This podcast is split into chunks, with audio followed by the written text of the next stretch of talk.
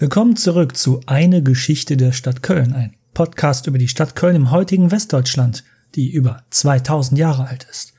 Doch bis sie zu dem wurde, was sie heute ist, hat diese alte Stadt am Rhein eine bunte und reiche Vergangenheit hinter sich. Daher ist sie auch voll von Ereignissen und Erzählungen, die die europäische Geschichte als Mikrokosmos darstellen könnten. In der letzten Episode schlossen wir mit dem Aufstand der Bataver in den Jahren 69 bis 70 nach Christus ab. Dieser Aufstand markiert quasi das Ende der frühen Ära des römischen Kölns. Als Siedlung der Ubier ca. 19 vor Christus gegründet, wurde Köln 50 nach Christus von der hier geborenen römischen Kaiserin Agrippina zur römischen Kolonie erhoben. Mit dem Ende des Bataver-Aufstandes 20 Jahre später trat Köln eine neue, sehr friedliche Ära ein. Wie ich in der letzten Episode versprochen habe. Lasst uns einen Schritt zurücktreten von einer bloßen Erzählung der Ereignisse mit dann passierte das und dann das und dann das und kommen wir zu einer analytischeren Ebene. Mit all den Kämpfen, Intrigen und Bürgerkriegen der Römer und Germanen hatten wir bisher nie die Gelegenheit, wirklich darüber zu sprechen, wie eigentlich das römische Köln aussah. Nun, ihr braucht jetzt nicht mehr länger zu warten. In den nächsten Episoden werden wir darüber sprechen, wie das römische Köln funktionierte, eine römische Grenzstadt am Ende der in Anführungszeichen zivilisierten Welt. Für dieses Mal möchte ich gerne einen Schwerpunkt auf zwei Hauptinfrastrukturen des römischen Kölns legen, die man bis heute besichtigen und anschauen kann. Also bleibt dabei, denn es wird absolut nicht langweilig.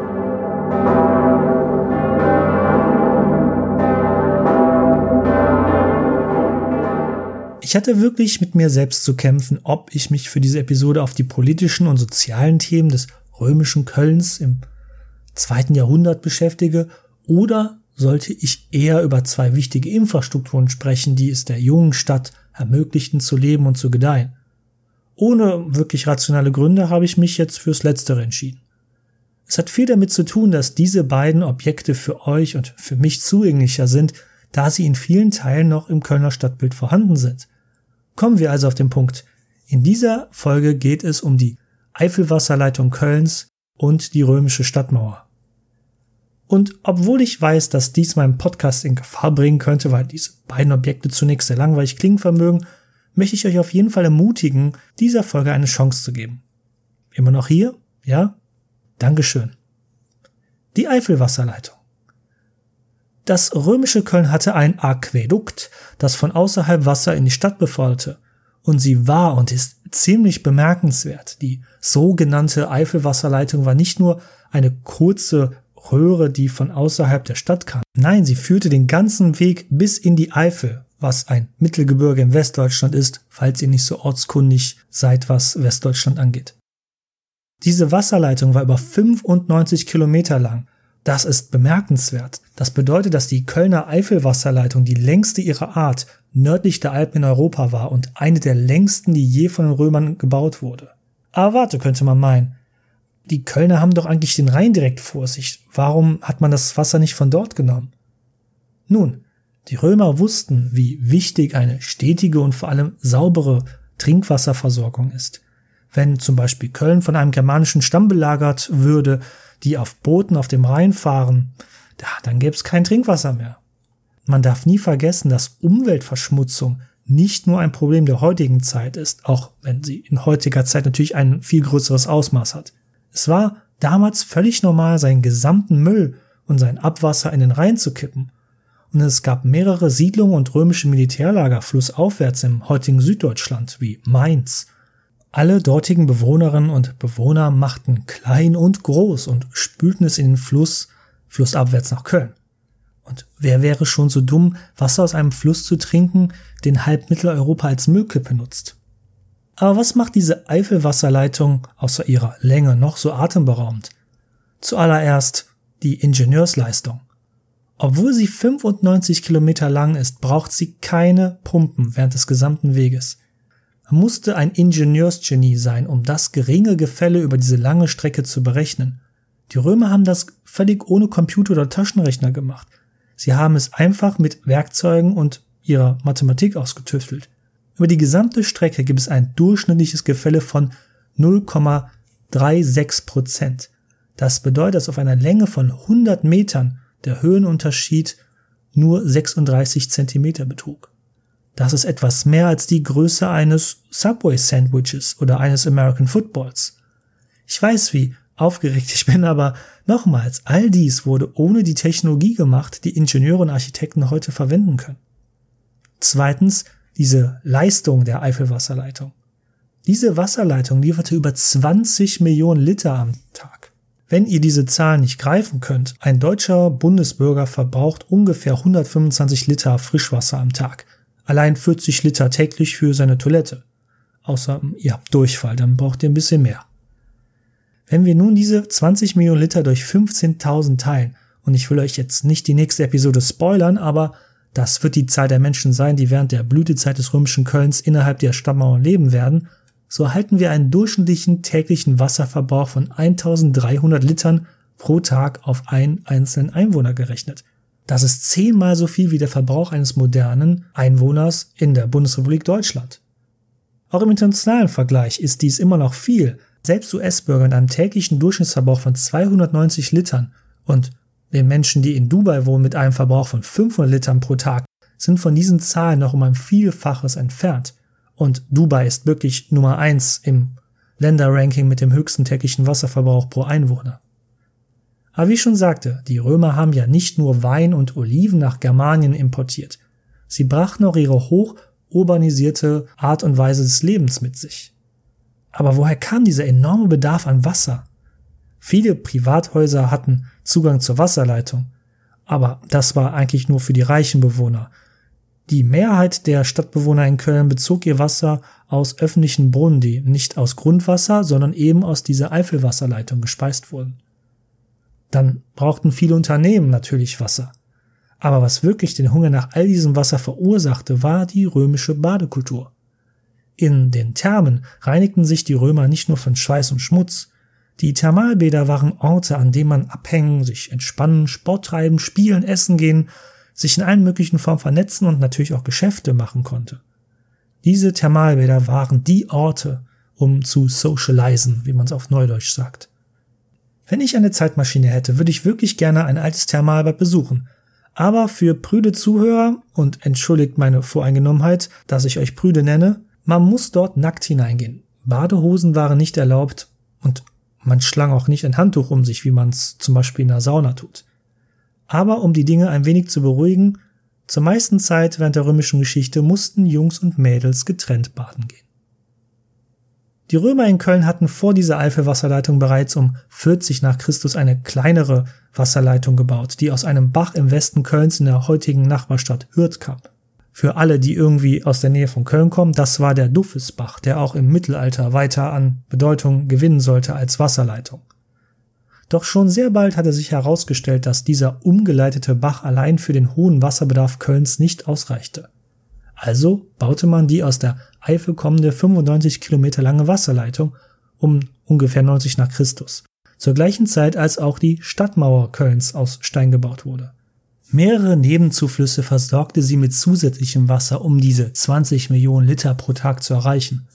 Der größte Teil der Wasserleitung wurde indes sogar unterirdisch gebaut, damit sie im Winter nicht so schnell zufrieren konnte aber es gab natürlich auch einige Täler auf dem Weg, die überbrückt werden mussten, um dieses Gefälle einhalten zu können. Eine Gesamtzahl von drei großen Brücken machte dies möglich und gewährleistete das geringe, aber stetige Gefälle, damit das Wasser nach Köln fließen konnte. Hinzu kamen noch mehrere kleinere Brücken, die gebaut wurden. Von diesen drei großen Brücken sind im Laufe der Zeit viele abgerissen worden oder sind eingekracht und dann verwittert.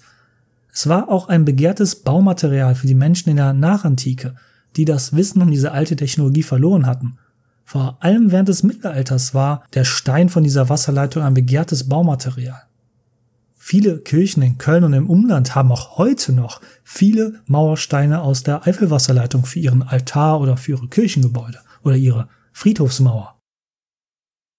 Aber es gibt ein rekonstruiertes Brückensegment, das noch in der Stadt Mechernich vorhanden ist. Wenn ihr euch also auf eine Wanderung begeben wollt und euch gleichzeitig etwas Wissen aneignen möchtet, ist der Wanderweg römische Wasserleitung eure Chance, beides in einem zu kombinieren, zu wandern und alle möglichen Segmente der römischen Eifelwasserleitung zu sehen. Hierbei könnt ihr vieles sehen, die eben erwähnte Brücke und eine ganze Reihe von Sammel-, Absetz-, Verteilungs- und Berührungsbecken zum Beispiel, um halt Blattwerk, was irgendwie in den Kanal reingekommen ist, zu filtern oder so. Der heute führende Historiker auf diesem Gebiet, sein Name ist Werner Eck, schätzte, dass 500.000 Kubikmeter Erde gegraben werden mussten und Millionen von Grauwackelsteinen mit einem Volumen von 150.000 Kubikmetern für den Bau der Wasserleitungen notwendig waren.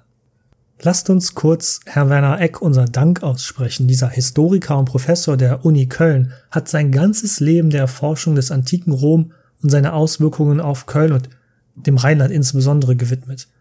All diese frühen Episoden dieses Podcasts, die ich euch hier präsentiere, sie wären unmöglich ohne die Forschung, die Werner Eck seit über 55 Jahren betreibt. Dankeschön. Ich habe leider immer Veranstaltungen verpasst, bei denen ich ihn hätte treffen können da ich zumeist ein eher inaktives Mitglied mehrerer kleinerer Geschichtsvereine in Köln bin. Aber ich hoffe, dass ich es vielleicht eines Tages mal tun werde. In der Nähe des heutigen Neumarktes, Kölns größtem innerstädtischen Platz, erreichte die Eifelwasserleitung die römische Stadtmauer Kölns.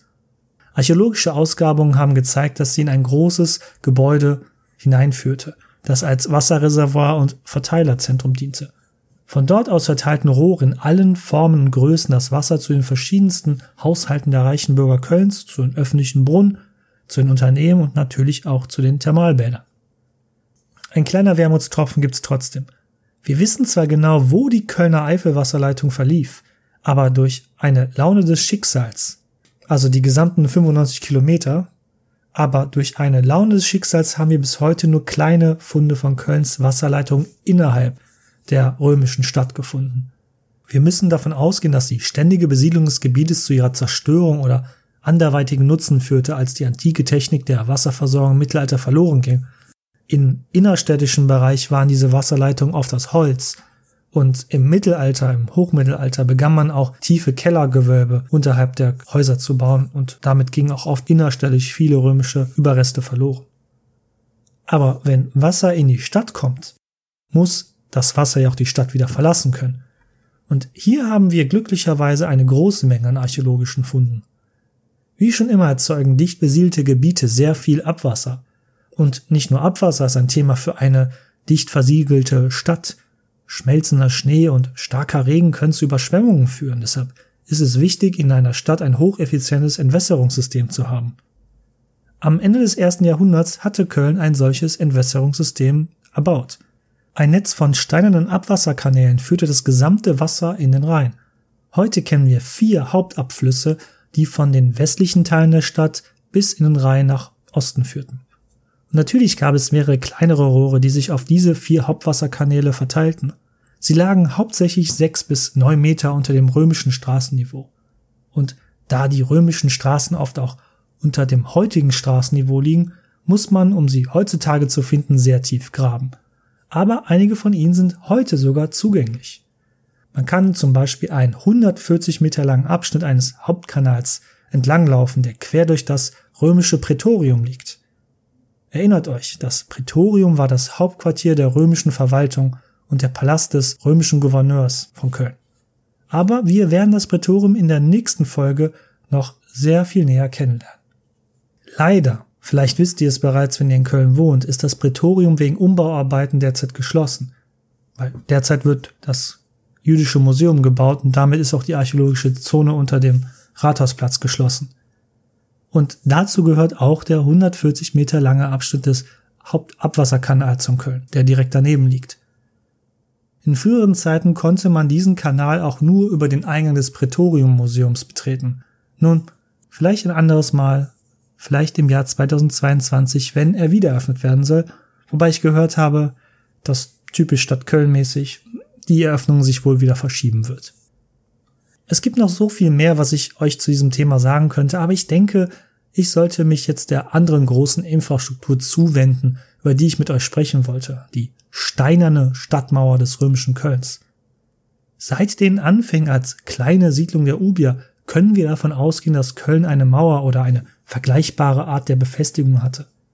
Der römische Geschichtsschreiber Tacitus erzählt dies in seinen Werken, geht aber leider nicht wirklich ins Detail. Das Oppidum Obiorum, die Siedlung der Obier, muss wahrscheinlich eine hölzerne Einfriedung mit Gräben und hölzernen Wachtürmen gehabt haben, so wie es jede römische Militärfestung auch hatte, so wie bei Asterix und Obelix die römischen Lager aussahen. Es ist immer wieder diskutiert worden, wann die Steinmauer die alte Holzmauer in Köln ersetzte. Einige haben argumentiert, dass dies unmittelbar nachdem Köln durch die Initiative von Agrippina 50 nach Christus zu einer römischen Kolonie wurde, das geschah. Denn wie um alles in der Welt hätte Köln den Aufstand der Bataver überleben können, der ja 19 Jahre erst danach passierte, als Köln zur Kolonie ernannt worden war. Wir dürfen nicht vergessen, eine der Hauptforderungen der Bataver war ja gewesen, die Stadtmauer Kölns einzureißen. Neueste archäologische Funde machen es jedoch plausibler, dass mit dem Bau der Steinernen Mauer erst um 90 nach Christus, also 20 Jahre nach dem Aufstand Bataver begonnen wurde. Eine Zeit, in der es ruhig war in der Region und der man in Frieden auch ein solches Bauprojekt durchführen konnte. Wieder hilft uns Dendrochronologie. Mein Lieblingswort ist wieder da und gibt uns die Hinweise, die wir brauchen. Denn zur Stabilisierung der Stadtmauer am Ufer des Rheins rammten die Römer Holzpfähle in das Flussufer. Und wie es die Wissenschaftler mit dem Uja-Monument aus einigen Episoden zuvor getan hatten, das ebenfalls Holzpfähle als Fundament in den Boden gerammt hatte, konnten sie zurückverfolgen, dass diese Holzpfähle um 90 nach Christus geschlagen wurden. Dies ist die gleiche Zeitspanne, der die große Eifelwasserleitung gebaut wurde. Und das ist auch kein Zufall. Das Jahr 90 nach Christus ist eine Zeit, in der im Rheinland Frieden herrschte. Die römischen Legionen brauchten also Arbeit, damit sie sich nicht zu Tode langweilten. Da die Legion Experten im Ingenieurswesen waren, ist es kein Wunder, dass die sowohl die Eifelwasserleitung als auch die Kölner Stadtmauer gebaut haben. Aber zurück zum Thema, wann die Steinmauer gebaut wurde. Als der Bataverfürst Civilis und seine Verbündeten Köln 69 oder 70 nach Christus bedrohten, trafen sie nur auf eine hölzerne Einfriedung und ein breites Grabensystem, die einen direkten Angriff auf die Stadt verhinderten. Aber wir sollten uns davon nicht täuschen lassen. Auch wenn es nur eine hölzerne Einfriedung war, handelte es sich doch um römische Ingenieurskunst, über die wir hier sprechen. Mächtig genug, um die Stadt während des Aufstands der Bataver sicher zu halten, wie wir aus der letzten Folge ja auch gelernt haben.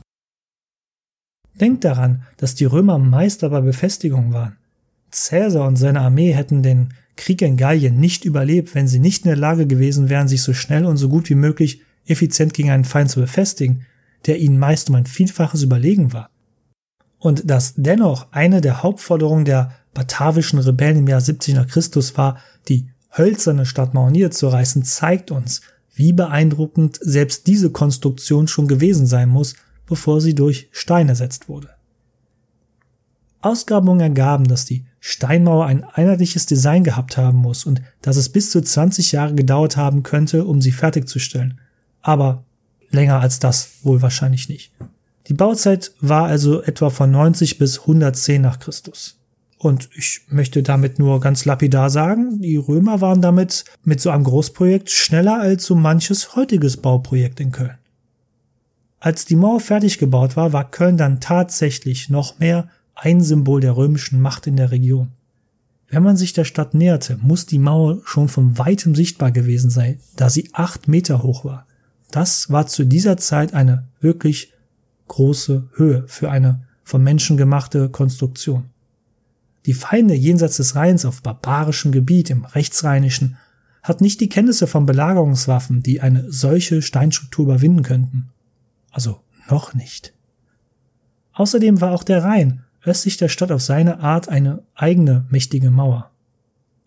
Eine römische Flotte, die etwas außerhalb des Kölner Südens stationiert war, patrouillierte auf dem Fluss für welche, die aus Köln kommen oder sich hier auskennen, ungefähr im heutigen Stadtteil Marienburg auf der Rheinuferstraße. Was ich faszinierend finde, die römische Stadtmauer existierte aus militärischen und sicherheitstechnischen Gründen bis ins 12. Jahrhundert. Zu dem Zeitpunkt, als sie außer Dienst gestellt wurde, um es so auszudrücken, war sie bereits über 1100 Jahre alt. Und noch heute ist sie die am besten erhaltene antike Struktur in Köln. Als die Mauer im Hochmittelalter ihre militärische Funktion verlor, wurde sie noch immer erhalten. Recycling ist nicht nur eine Sache, mit der Menschen am Ende des 20. Jahrhunderts sich erst befassten. Einige würden Teile der Mauer wiederverwenden, um ihr Haus daneben zu bauen. Andere benutzten sie als Fundament, um etwas drauf bauen zu können. oder die späteren christlichen Priester würden Teile der Mauer benutzen, um ihre Klöster gegen die Sünde um sie herum zu befestigen oder um sich selbst von der Welt abzuschotten, um besser mit Gott verbunden zu sein. Im Kölner Stadtbild könnt ihr das bis heute sehr gut sehen. Wenn ihr die Komödienstraße kurz vor dem Dom entlang geht, könnt ihr sehen, dass auf der nördlichen Straßenseite fast alle Häuser erhöht gebaut sind, die zur Burgmauer führen. Und dann muss man natürlich auch die Faulheit der Kölnerinnen und Kölner betrachten. Habt ihr eine Ahnung, wie anstrengend es ist, eine massive Steinmauer mit bloßen Händen oder einfachen Werkzeugen niederzureißen? Und es ist gut, dass diese Mauer an einigen Stellen, wo sie noch existiert, erhalten wurde und immer noch erhalten wird. An der Rheinseite im Osten beispielsweise haben die Römer für das Fundament der Mauer tief in das Flussbett gegraben. Diese Fundamente sind bis heute noch in Gebrauch. Sie sind der Grund dafür, dass man heute noch trockene Füße hat, wenn man durch die Altstadt läuft. Und mehrere ehemalige Wehrtürme wurden zu Häusern umgebaut oder sogar als Teil einer Kirche integriert, wie bei St. Aposteln am Neumarkt, dem größten Platz Kölns. Aber zu diesem Thema komme ich später in dieser Folge. Und die Kirche St. Aposteln wird in einer späteren Episode erwähnt werden, wenn wir den Aufstieg des frühen Christentums in Köln diskutieren werden. Lasst uns zunächst mit einigen Zahlen spielen. Die römische Stadtmauer von Köln war 3911,8 Meter lang, um genau zu sein. Sie umschloss ein fast quadratisches Territorium von 96,8 Hektar. Die meiste Zeit folgte die Mauer natürlichen Grenzen. Im Osten der Rhein, im Süden der Duffesbach, der bereits erwähnte kleine Bach, der von Hürth kommt, und im Norden und Westen endete die Mauer dort, wo die Römer und Statthalter Agrippa den hochwassersicheren Hügel entdeckt hatten, auf dem sie beschlossen hatten, den germanischen Stamm der Ubier umzusiedeln. Also ja, gut, die Römer bauten eine Mauer, aber dies zu tun, damals in dieser Region mit den vergleichbar einfachen Werkzeugen im Vergleich zu heute, war der Bau einer solchen Mauer eine ingenieurstechnische und logistische Meisterleistung. Vor allem war es eine logistische Meisterleistung. Es gibt und gab nie Steinbrüche in und um Köln. Die für den Bau benötigten Steine wurden aus weit entfernten Regionen auf dem Rhein verschifft, wie zum Beispiel dem Drachenfels. Und wie immer im Laufe der Menschheitsgeschichte war eine Mauer nicht nur als militärische Befestigung gedacht, sondern sollte auch den Stolz und den Ruhm dieser römischen Kolonie zeigen. Dies ist noch heute an einem der römischen Türme zu sehen. Mosaiken an der Mauer zieren bis heute diesen Turm in der Zeughausstraße, einer Straße in der Kölner Innenstadt. Es gibt mehrere römische Türme von einst. Insgesamt waren es 19, von denen einige bis heute in Köln erhalten geblieben sind. All jene auf unterschiedliche Art und Weise. Daher hier einige Beispiele. Der eine ist nicht weit vom Kölner Dom entfernt, nur circa 500 Meter, auf der eben erwähnten Zöckerstraße, einer Straße in der Kölner Innenstadt, die parallel zur römischen Stadtmauer verläuft. Diese Straße führt geradewegs vom Römerturm nach Osten bis zum Kölner Dom. Dieser bis heute gut erhaltene römische Turm markiert die nordwestliche Ecke der römischen Stadtmauer. Und hier kann man immer noch die bereits erwähnten Mosaike auf seiner Fassade sehen. Dieser Turm hat das Ende des römischen Kölns und die ganzen Jahrhunderte danach ziemlich gut überstanden. Er wurde später in ein Kloster integriert und von diesem genutzt. Ja, und ähm, wie er genutzt worden ist, ähm, ja, wie soll ich das richtig ausdrücken? Nun, die Nonnen, die dort lebten, benutzten diesen Turm als ähm, ähm, Toilette. Aber hey, wenn es so möglich war, dieses antike Gebäude bis heute zu erhalten, bin ich damit absolut einverstanden. Nachdem das Kloster 1802 von Napoleon aufgelöst wurde, wurde es zu einem Mehrfamilienhaus umgebaut, was bis heute dort steht. Der Turm ist in vielerlei Hinsicht noch in seiner ursprünglichen Form erhalten, aber die zinnbewehrten Wälle auf ihm wurden in späterer Zeit hinzugefügt. Sie sind auch, ehrlich gesagt, viel zu niedrig, um militärisch von irgendwelchen Nutzen zu sein. Wenn ihr also dieser Straße in Richtung Kölner Dom folgt, der Zeughausstraße und dann der Komödienstraße, gibt es viele Stücke der römischen Stadtmauer, die ihr leicht übersehen könnt, wenn ihr nicht genug aufpasst. Das ist natürlich nicht eure Schuld, sondern die der Stadt Köln. Ein großer Teil der Stadtmauer mitsamt Turmfundament befindet sich in der Mitte der Nord-Süd-Fahrt. Da die nachfolgenden Generationen immer auf den Fundamenten älterer Gebäude gebaut haben, liegt dieser große Teil der Mauer mitsamt dem Turm unter dem heutigen Straßenniveau. Dieser Teilabschnitt an der Nord-Süd-Fahrt ist immer noch zugänglich, aber ihr müsst dafür wirklich in die Mitte der Nord-Süd-Fahrt-Kreuzung gehen, um ihn zu sehen. Leider ist er eine beliebte öffentliche Latrine aufgrund seiner tiefer gelegten Lage vom heutigen Straßenniveau, was wirklich eine Schande ist für dieses Gebäude. Ein weiterer Turm ist in der Helenenstraße, ein paar Blocks weiter zu sehen. Das in der Nähe eines großen, luxuriösen Hotels. Aber dieser Turm ist eher schlecht erhalten, das komplette Innere und einige Teile des Turms fehlen komplett. Pflanzen wachsen an der Mauer entlang, aber das verleiht dem Bauwerk immerhin einen wirklich mythischen Touch. Und ein weiterer Turm ist uns ja bereits begegnet in einer viel früheren Folge, das sogenannte Ubir-Monument. So, ich merke langsam, dass diese Episode viel zu lang wird. Ich wusste ehrlich gesagt nicht, dass ich mit diesen beiden oder eher drei Infrastrukturen so viel Zeit führen kann. Wie ich schon sagte, ich wollte es euch diesmal leichter machen, aber das hat wohl nicht so gut geklappt. Als ich sagte, dass die römische Stadtmauer auch noch dann gut erhalten blieb, als sie im Laufe der Jahrhunderte ihre militärische Notwendigkeit verlor, muss ich leider feststellen, dass das heute im Moment nicht mehr wirklich so stimmt.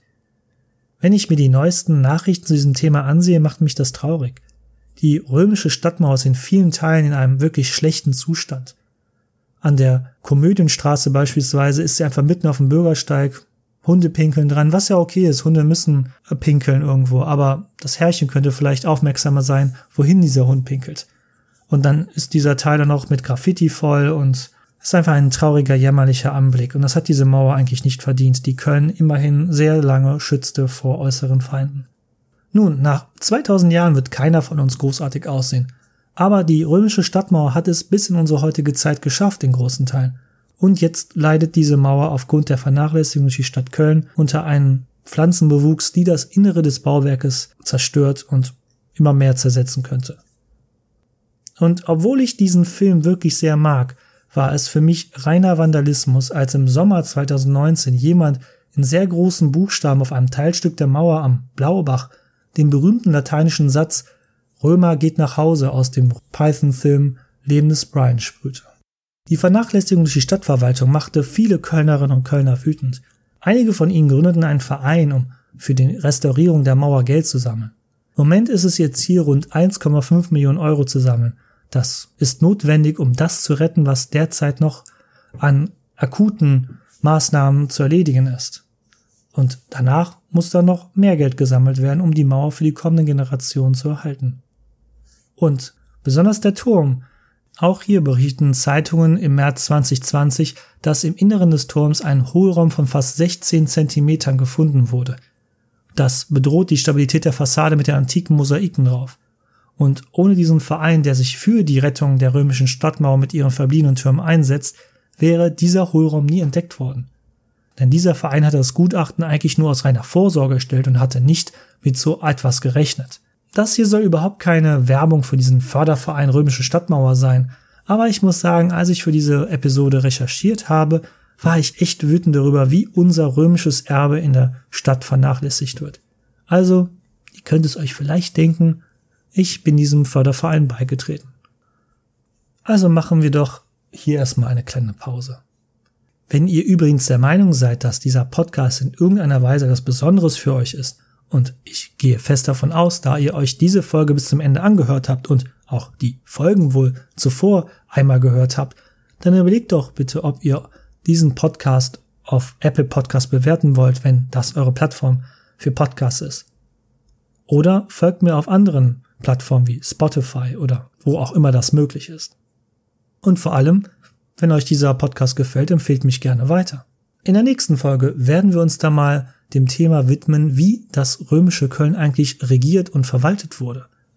Noch das Thema ist viel interessanter, als auf den ersten Blick klingen mag. Es hat mich selber etwas überrascht, deshalb freue ich mich, wenn ihr das nächste Mal in drei Wochen wieder einschaltet werdet. Danke fürs Zuhören und wie immer, Marit Jod.